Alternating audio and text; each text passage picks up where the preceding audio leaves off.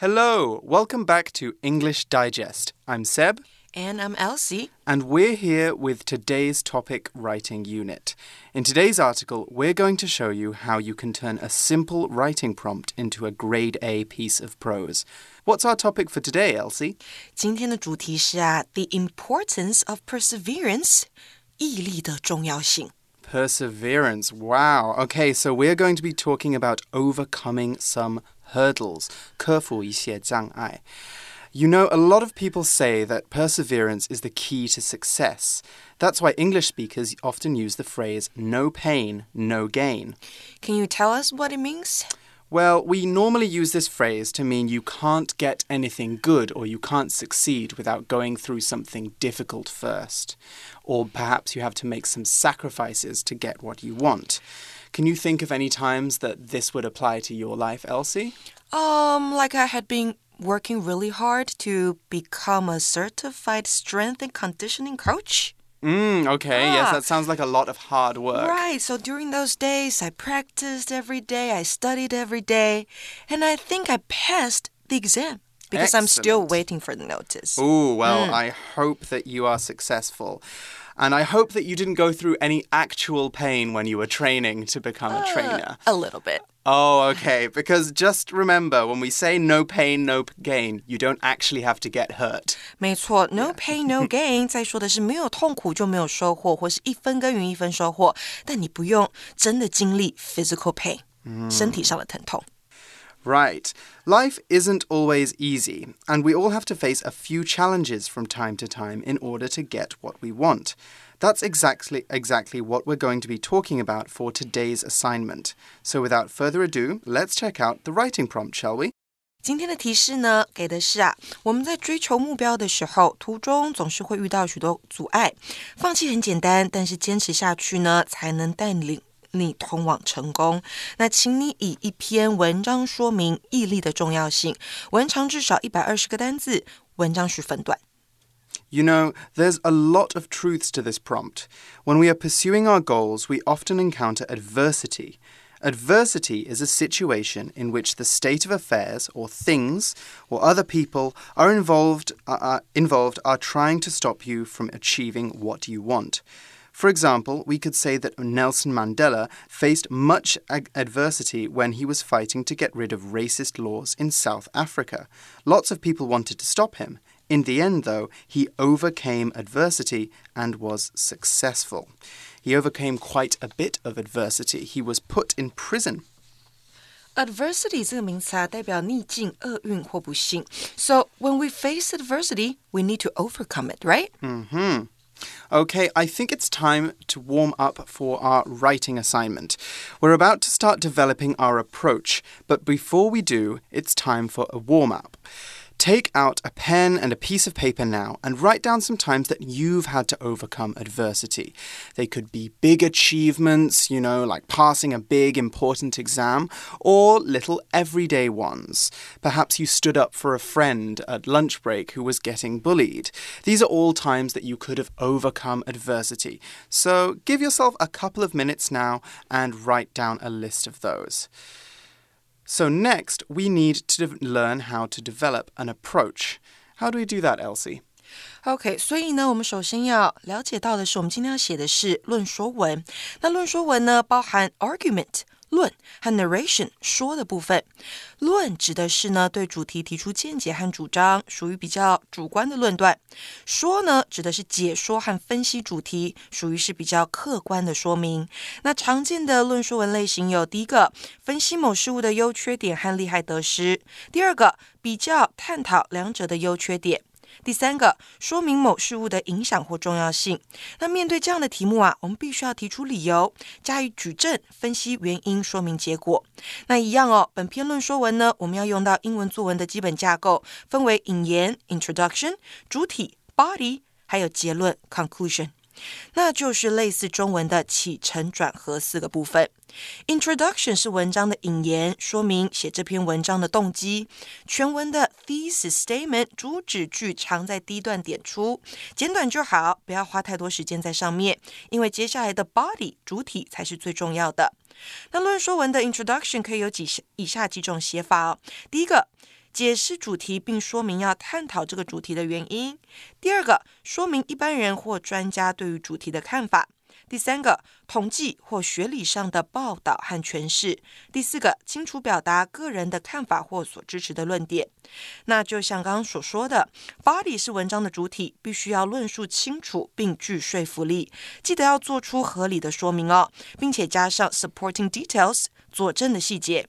配合本篇题目呢，我们可以将 body 分成两段。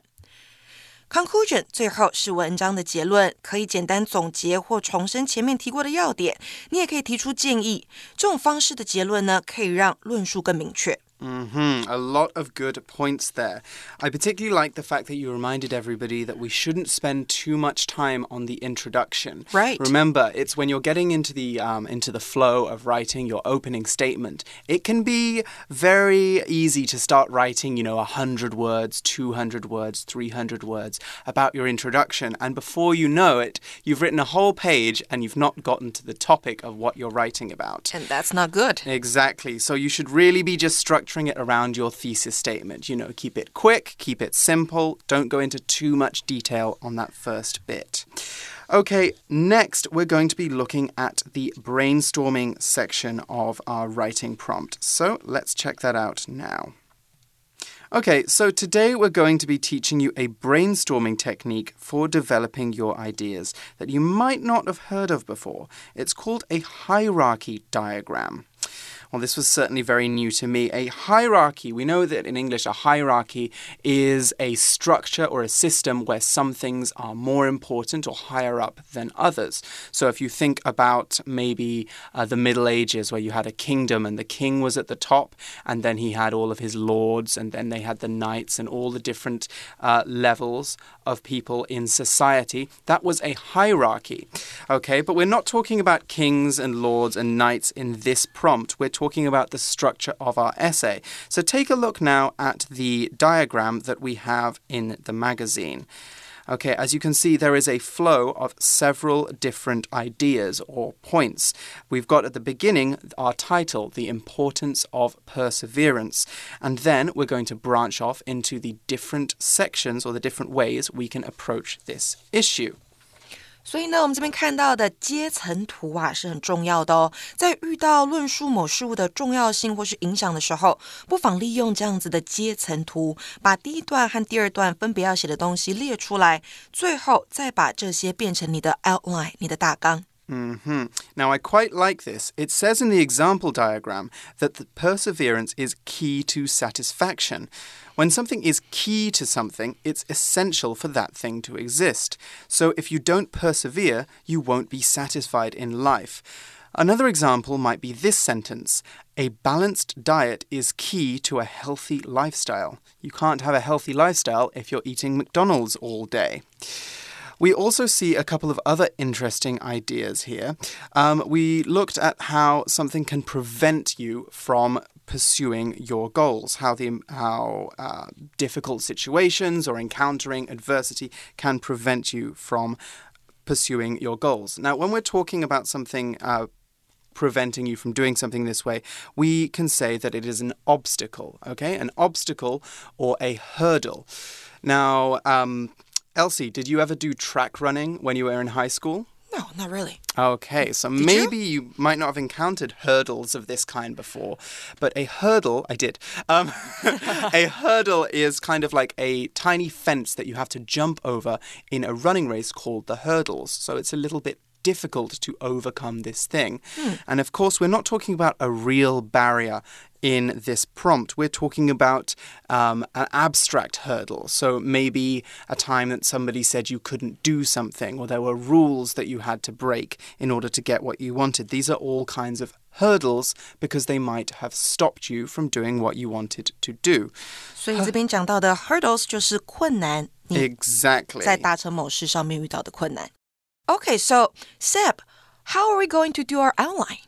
Okay, well, by now we've got our ideas all laid out on paper. We have our examples, we have our opinions, but we need one thing. We're missing one thing for a great article the structure. It's time to create the outline. 没错，大纲是很重要的。那一开始我们要设定的是我们的 introduction，我们的引言。We all meet with challenges in life。这边提供的呢是在说啊，我们在人生中都会遇到挑战。这句话可以当做我们的 introduction。Mm -hmm, right. Normally, when we're thinking of our introductory phrase, we want to use something quite general, very broad, that um, can help bring in the reader into the topic we're talking about. If you start with a statistic or a really specific fact, that might be difficult for the reader to get into your story, into your article. So it's helpful to say something very broad and very open. We all meet with challenges in life. That's something we can all relate to to, right? 没错，我们要写的是比 较广泛、比较一般的说法，不要直接进到数据等等的 details。Exactly. We also need to know how to organize the body of our article as well. By now, I expect you guys know that when writing an essay in English, there is one way you can be sure your ideas will be well laid out and easy to read, and it's all about the paragraphs. 好啦，那现在呢，我们要看的是主题句。引言说完，再来就要进到我们的主题句。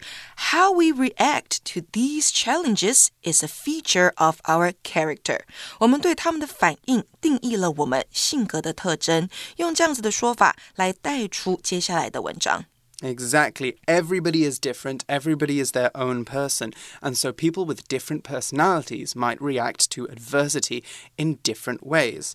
Elsie, how do you react when you have you come up against something difficult or a difficult situation? I always try my best to overcome the adversity.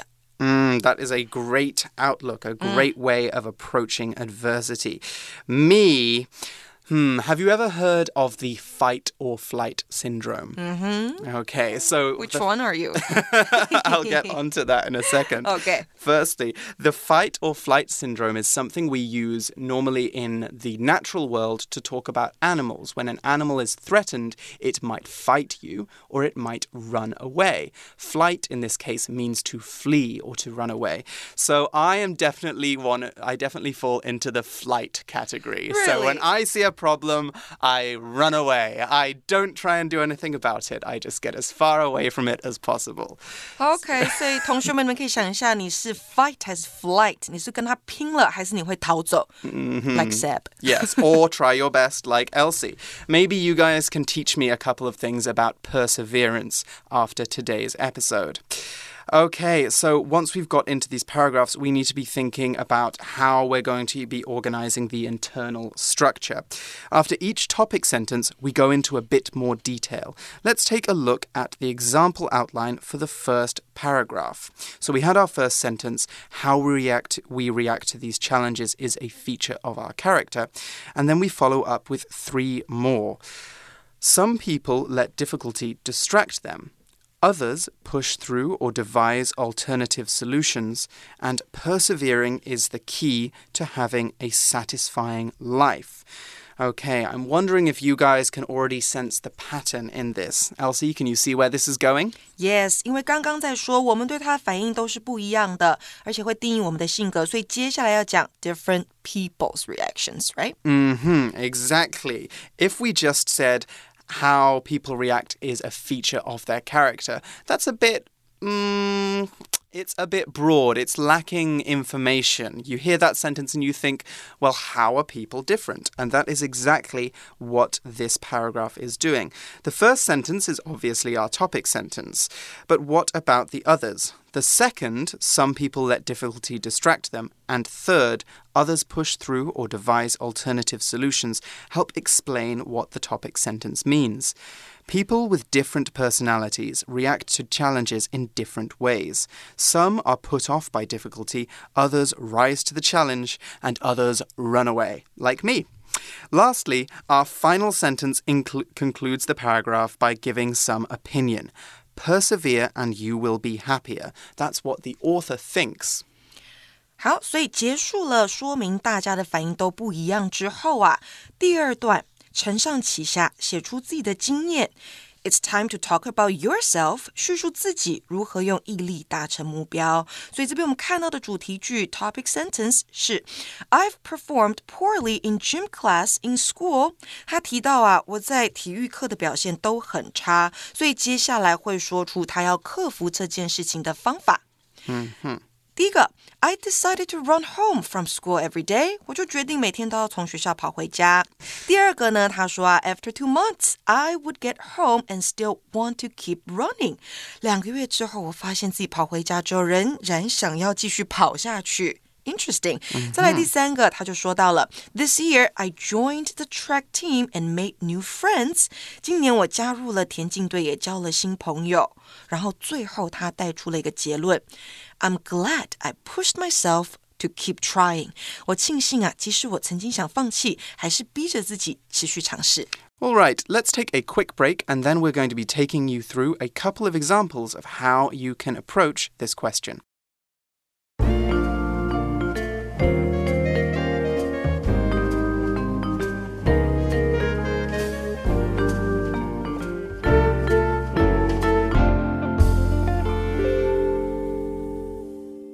Let's begin by looking at this basic sample. We all meet with challenges in life. How we react to them is a defining feature of our character. Some people let difficulty distract them or prevent them from pursuing their goals, while others push through or devise clever alternative solutions. It can be tempting to take the path of least resistance but I feel strongly that persevering in the face of obstacles is key to having a successful, satisfying life. For example, I've performed poorly in gym class for most of my time in school. Last year, though, I began to wonder if I could change that. I decided to run home from school every day, and at first it was hard. My bag was heavy and my lungs burned.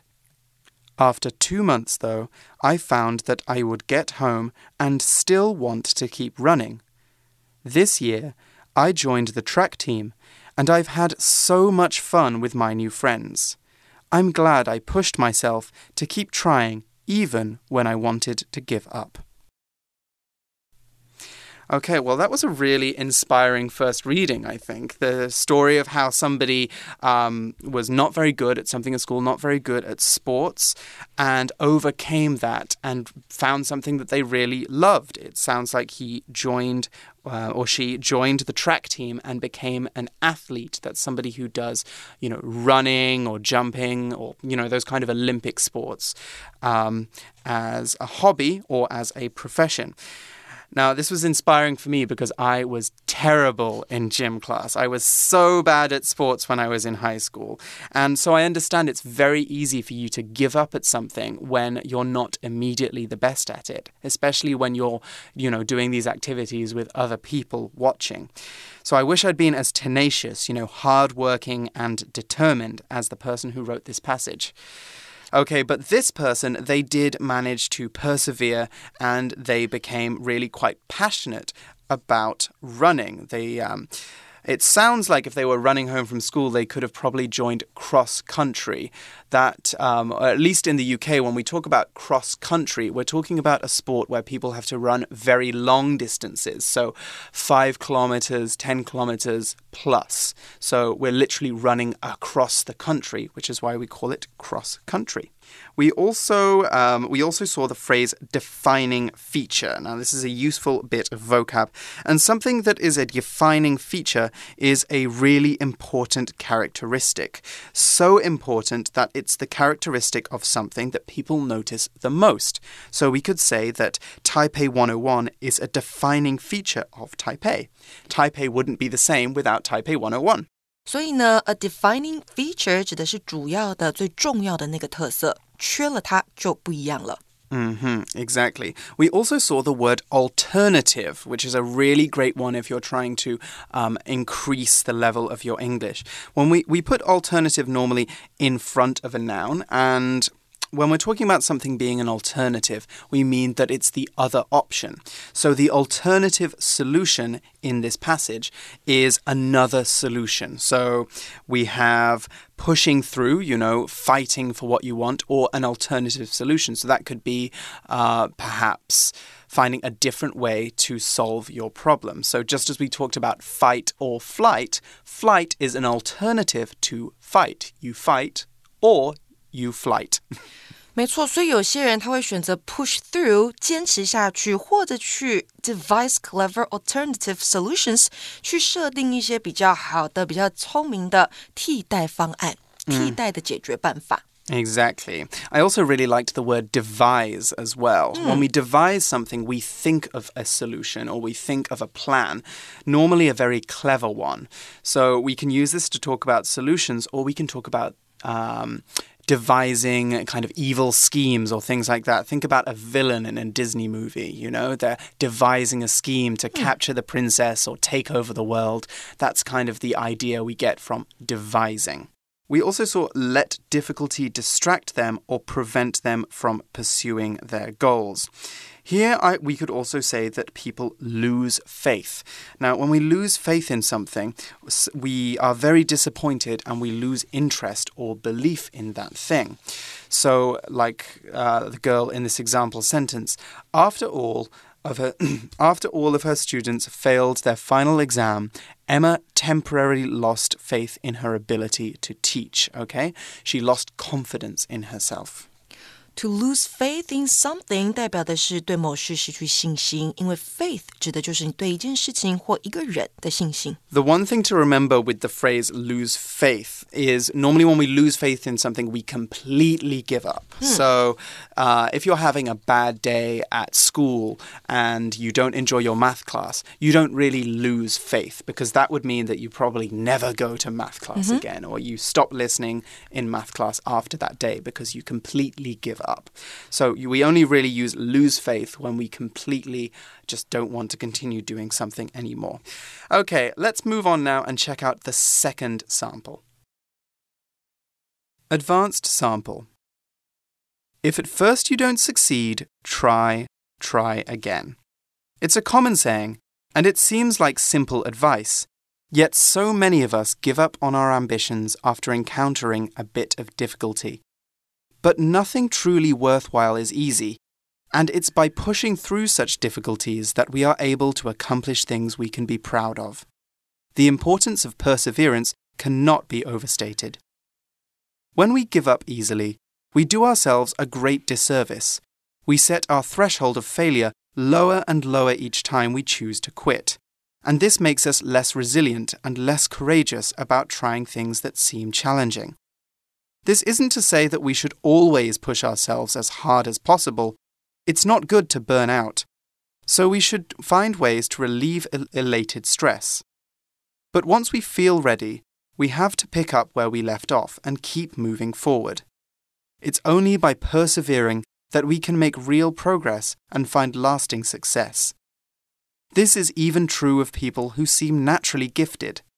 Talent can make them take them to a certain level, but hard work is what brings real mastery. If you've ever felt like giving up on something, this doesn't mean you're weak. It's natural to feel doubt when you meet obstacles.